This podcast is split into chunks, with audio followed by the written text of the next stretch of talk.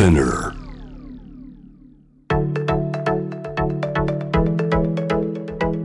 伊藤忠 Dear Life, Dear Future. Brought to you by 伊藤忠 SDGs スタジオ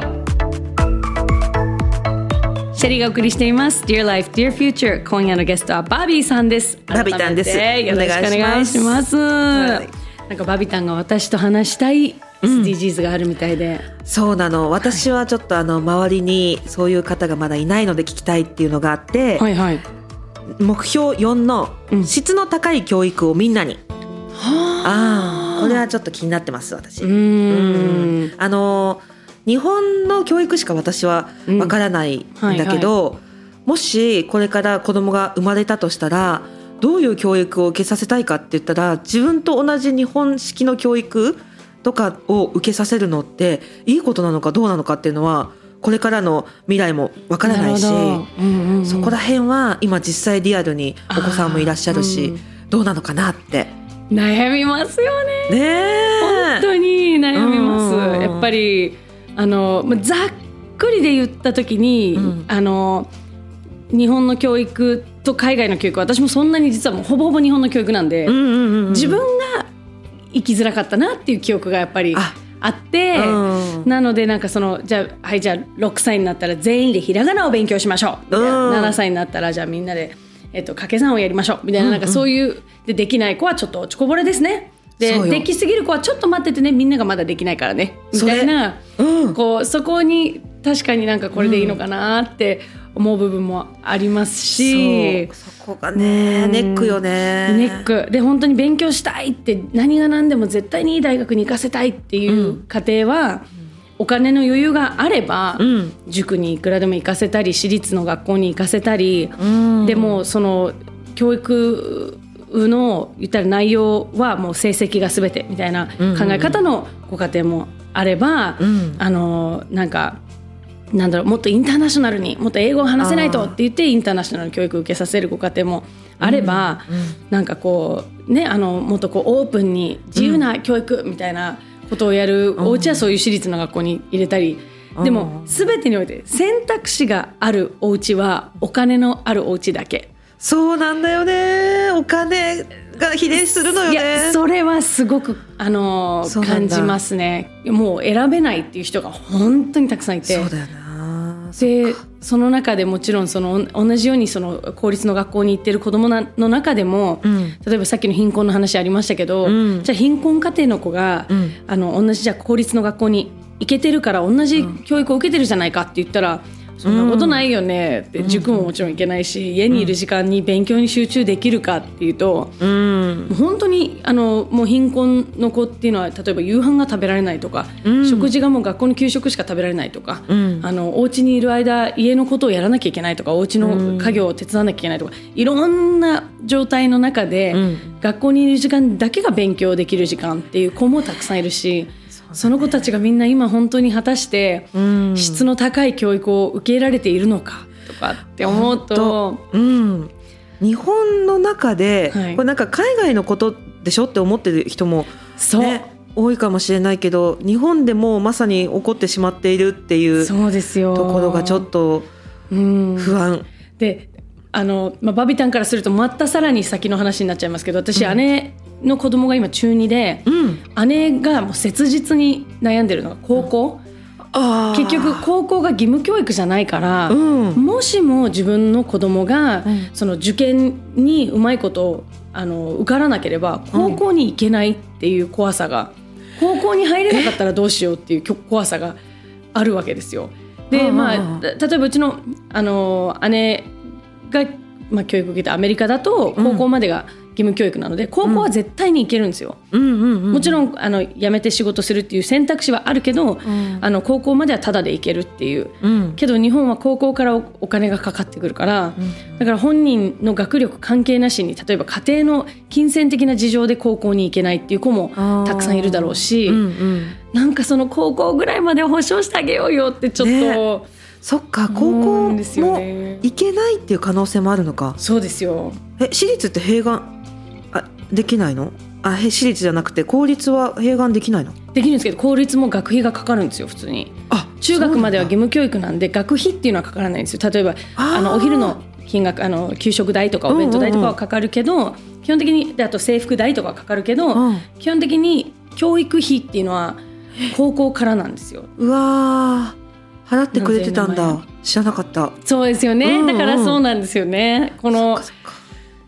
でまあもっともっと言うと奨学金の話とかあと最近話題になってるその大学を受けて、うん。怖いから当然2箇所とか3箇所とか受けるじゃないですか。でそうするとはその合否発表がみんなギリギリまでしてくれないから、うん。とりあえず入学金を払わなきゃいけないんですよ。で 入学金は払っ3学三学校3大学に入学金例えば払ってで自分が入りたいとこ入りましたってなったら、うん。あとの2つは入学金返してくれないんだって。返してよ。あんの？そんなこと。でこれも、知らなかった。そう今問題になってるらしいんですけど。ええちょっと。だからそのそうこの質の高い教育をみんなにっていうのは、うん。実はものすごい根深い問題で結局大学に行きたいっていう人から、うん。なんか今ちょっと根こそぎお金を取られちゃうっていう怖さがあってだからなんかそのなんだろうな、まあ、だからもうシシステムを変えるっていうことがすごい大事なのかなと私は個人的に思うんですけど、うん。学校に行きたいっていう子からお金を取るんじゃなくて、うんうん。だって大学とかいいいい教育を受けた人が増えれば増えるほど社会にとってプラスになるわけじゃないですか、うん。賢い人が世の中に増えた方が日本にとっていいことだから、うん。だから勉強できる子はしてっていう世の中になんなきゃいけないから、うん。そのまず第一貧困家庭を減らす減らすというかなくす、うん。貧困あの食べ物に困る子供をゼロにする。これはもう大,、大前提。でそこから先は勉強できる国どんどんお金を国から、うんうん塾行きたいの？塾行きなよ？みたいな。大学行きたいの？大学行っていいよ？みたいなうん。感じのことを国でしていかないと、うん。うん国とか地域とかでやっていかないと、うん。大学行きたいけどお金がないから行けないから仕事しますっていう人がいたらもったいないですよね。本当。そうだよね。だから国がお金を出さないからみんな民間で NPO 法人とかで子ども食堂をやったりとかねうん。そういう補助を頑張ってやってるけど、うん。動いてもらえるといいね。そうなんですよね。ね。なんかバビタンも奨学金うん。払ってるみたいですね。あそう。私も奨学金のおかげで大学生活はあの続けることができたからうん。でも私は、えっと、30ぐらいで一括返済に切り替えられたので、うんうんそこはすごい良かったけどやっぱ、うんまだ払い続けてる人もいるし、うん。結構ねアルバイト生活してる時はかなりきつかったきついですよね。うん、月2万弱の返済にしてたんだけど。バイトしてる時の2万って結構大きいですよね。うん。かなりギリギリの生活で。そう。みんなでも奨学金はもらってたね、じゃないとだっていけないですよね。なかなか。そうそう。借金っていう感覚がないんだよね。う、んうん。え奨学金って名前に変えてると。確かに降りかかってる現実はほぼ借金だから。そう。なんかちょっとキラキラネームにしすぎですよね奨学金って、そう。どっからも出てないし。うんうんうん、うん。うんまあ、優秀な人はあのねうん。返済なしで行けたりとかするんだけど、はい。まあほんの一部ですよね、うん。そうですよね。ねえお金がそこに絡んでくるのはちょっとね、うん。選挙行こうって思うね。いやーほんでもでももうもう毎月この話になる 結局ね。いろんなゲストの方といろんな話するけど最終的に選挙行かなきゃね。ね。いや本当そうだよね。私はそううああのアメリカ国籍なので、うんうん。あの日本の選挙権持ってないんですけどしてないの？そうなんですよ。え？そう。してないしてないじゃなくてできない。できない。できないのに、うん。なんか熱く考えてくれてるのね。いやだって住んでるから私。そう。選挙できなくても、ん。やっぱり私は住んでるし私の子供たちは日本人だし、うんうんうん。こやっぱ私たちの生活に全部直接関わってくるのでうん。そうなんですよ。やっぱりすごい大事なことなんですけど、んうんうん。なんかみんな本当行ってって思う。ね。本当？行こうってなる行って。思う。行ける人そこでかかるよね。行ってよって気思う。になってるわ。この教育の中でも、うん。あの結構それこそバビタンがよく発信されてるそのジェンダーの話、あのジェンダー教育、まあ、性教育ももちろんですけど、うん。この辺ってどどう思います？お同じ多うん分教育我々受けてきたと思うんですけど。そうね。うん。なんかこの23年っていうかこのコロナ禍も相まってすごい動いたじゃない？ジェンダーの周りのことが。はい。であのいろんな情報が入ってきてるのを見てるとうん。ジェンダー教育も地域差とかあの団体差とかがすごい出てきてる気がして私は。はい。そこら辺のまあ多様性って意味ではそれでいいのかもしれないけどなんかこう急カーブかかりすぎててその急カーブに乗れなかった人が振り落とされてたりしないかなとかああなるほど。そこら辺はすごく心配に私ねバビタンの本当そこすごい素晴らしいとこだなって思う、うん。なんかこうごめんなさいね。ちょっと話がそれるんですけど、うん。なんかあの以前お仕事でね雑誌の対談でご一緒させていただいた時に、うん。なんかこのいろんなことに対する熱い思いってどっから来てますかってなった時に、うん。2人が共通して怒りから来てるっていうことで笑笑ったんですよね2人で。でなんかそのうんうん。怒りから生まれてる。けど、怒りを怒りのまま伝えると誰も聞いてくれないから、うん。なるべくこうなんかポップに明るく 伝えるようにしてるみたいな話の時に、あこんなになんかずっとニコニコしてる、うん。なんかこう人でも、うん。実はやっぱりあの私と同じ怒りっていうところからうんこの不安とかなんかこういろんなこうもあの問題定義みたいなことはうん。やってきてるんだって思って、すごいこう共感できたのと同時に、なんか怒りから来てるのにそれが怒りが全く伝わらないってすごいなと思って なんかそのすごいなんか竹中直人さんの笑いながら怒ってる人みたいな みたいな存在ね。そうそうそうそう。いやまさにそうですよ。なんかだからこの今の話もまさにそうで、私はこのコロナ禍この2年で本当にジェンダーの話とか、うん。あのえっとそれは LGBT とか多様性っていうことももちろんそうですけど、ん。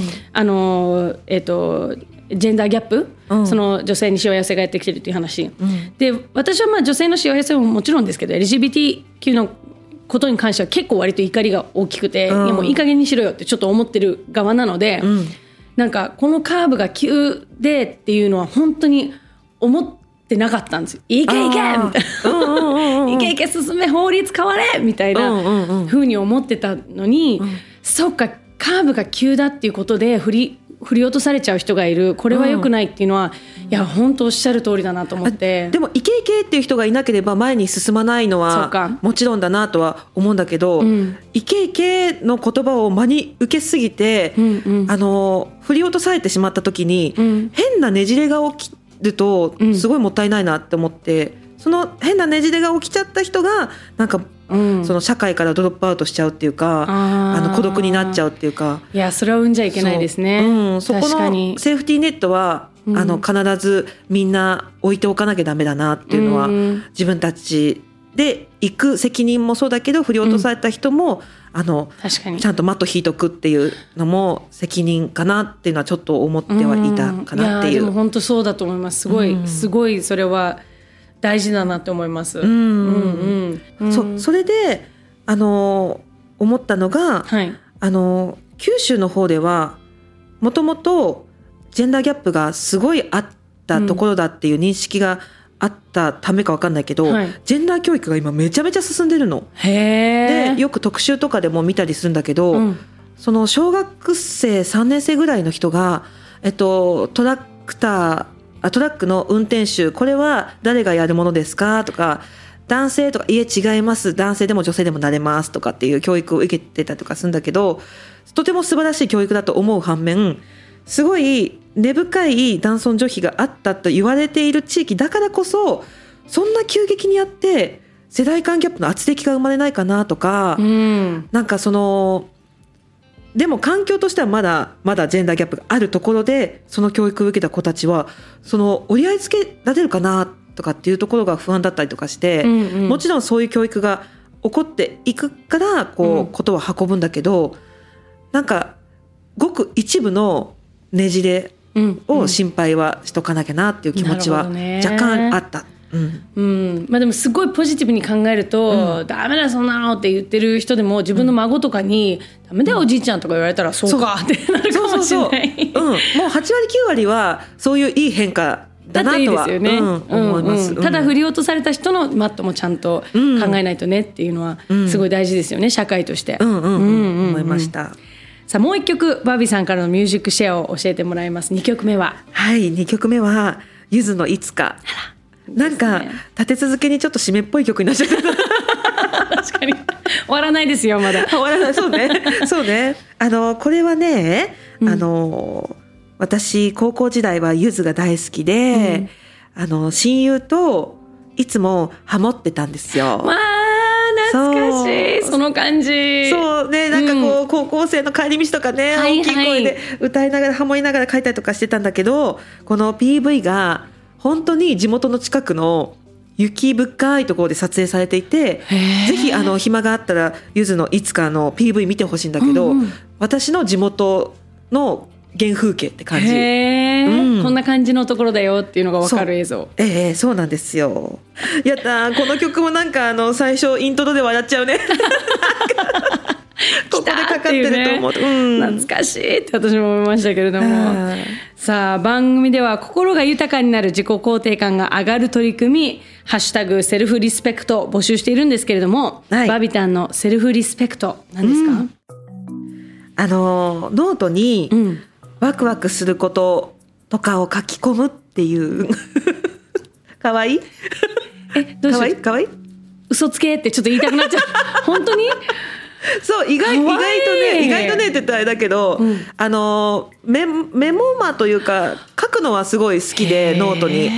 ですあの1年で4冊とかすぐなくなっちゃうぐらいめちゃめちゃ書くんだけど、えーそうそれであの夢占いでも愚痴でも何でも書くのね、へえ私その日ゆ見た夢とか、うん。でそういうふうに脳内のデータを全部ノートに移す、で、はいはい。頭のこのデータをいつもすっきりにさせておきたいっていう気持ちがあるんだけど、うん。すっきりした時にワクワクすることをうん。書く。え例えばあのどんなこと書くんですか、ワクワクすることって。あの栗山町にクラブを作るとか。ワクワクする。えクラブの名前何にします？クラブなそこがね、うん。パチンコ屋さんがうん。廃墟になったところがあって、はいはい。うんうん。ここでクラブをしたいって場所があるんだけど、うんうん。だからなパーラーとかにしようかな。いいだから ちょっと残してね。そう。やっぱり歴史を残して、うん、でそこになんかあのちょっとした海外の有名な DJ とか呼びたいとか。いやー海外の人だったら行きそうこう景色が綺麗なところで回すみたいな、ね。なんかそういうの考えるだけでちょっとワクワクするでしょ。ワクワクする。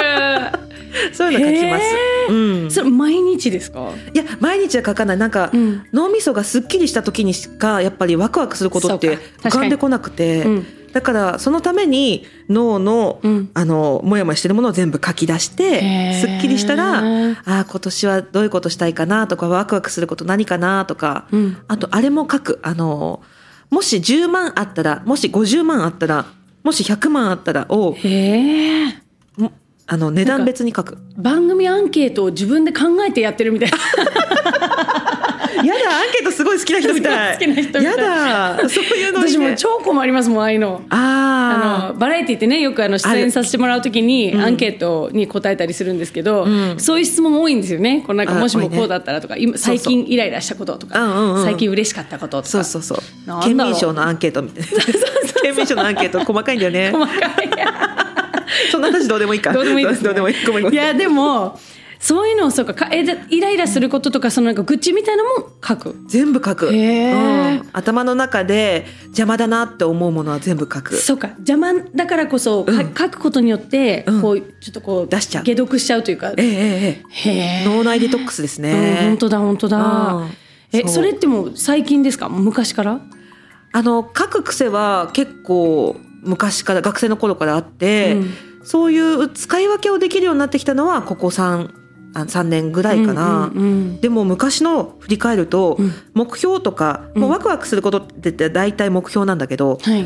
でそういうのは昔の振り返ると達成してたりとかすることが多い。へーうん。すごい、うん。8割ぐらい達成してるページとかあった。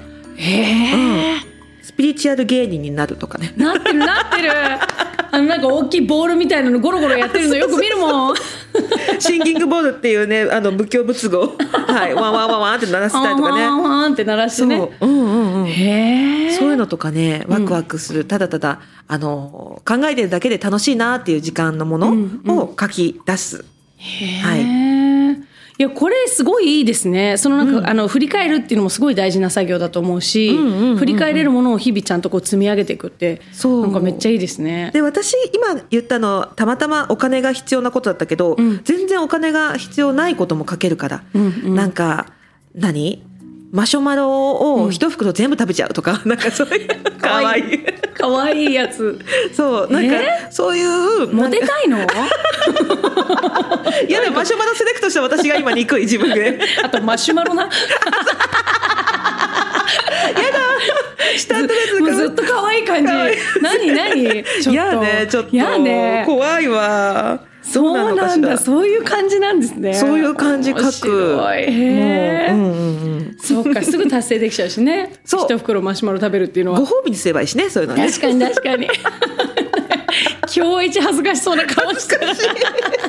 We are the world 超えのテレが、あそこコスト思わなかった、いやちょっとあのこんななんか楽しい話の後にちょっと真面目な話、うん、最後聞きたいんですけど、はい、いいですか、はいはい、この番組必ず聞いてるんですけれども、うん、SDGs が掲げている17の目標2030年までの達成をあの目指しているわけなんですけれども、うん、2030年一体どんな社会になってほしいですか？えー、私あの町おこしも、うん、あの一番最初に掲げた貧困をなくそうみたいな気持ちも根底を探ると不均衡が嫌いアンバランスが嫌いなところがあるんですよ。あのうまくマッチしてないこととか、うん、そういうのが嫌いな節があるので、うん、なんかやっぱみんなが平等に ねなんか楽しく思い思い生きられるといいなっていうのは。それはもうだからとニーズの橋渡しでもいいし、うん。うん、あと気持ちの橋渡しでもいいからそれをマッチする人間になっていたいなでそれが実現できればいいなって思います。2030年に、うん、その不均衡を減らす人になっていたい、うん、なっていたい。素晴らしい。ありとあらゆる不均衡を。うん。うん、ジェンダーでもそうだしそうです、ね、経済でもそうだしっていう、うん。うん教育もそうだし、うん、全部においての減らす人になってたい。うん、いや今日ノートに書かないとですね。やだ。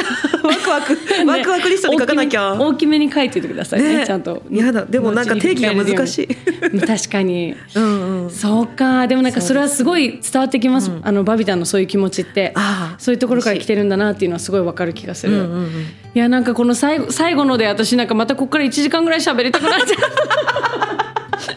時間があればね。ねまた、うん、ぜひぜひ。焼肉行こう。焼肉行こうね、ね、でここにもまた来てください、うん、あぜひぜひ。ありがとうございます。いやもうめちゃくちゃ楽しかったです。今日私も期待通り期待以上の番組になったと思う。よかった。本当に最高でした。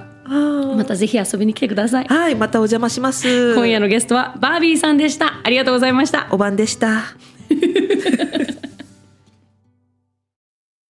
あの20代の頃アメリカの西海岸で同世代の若者たちが、まあ、手作りのローストコーヒーとかパンとかを街中で売ってそのもので人とつながっているのを見てやってみたいなと思ったのが最初です。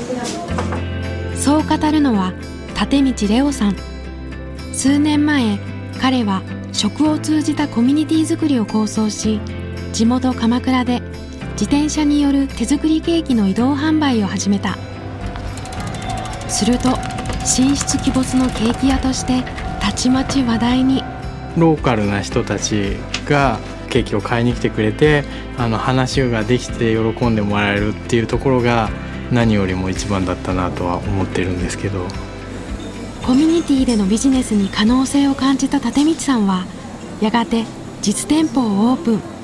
さらにはちのケーキは人との関係がオーガニックっていうのが一番いいなと思っているんですね。同じようなことがまあ他のことにもできるんじゃないかなっていうところで始めました。なんとアパレルブランドを立ち上げる。地元の縫い子さんとともに信頼できる素材だけを使っていい服を作り地元の人たちに着てもらうために。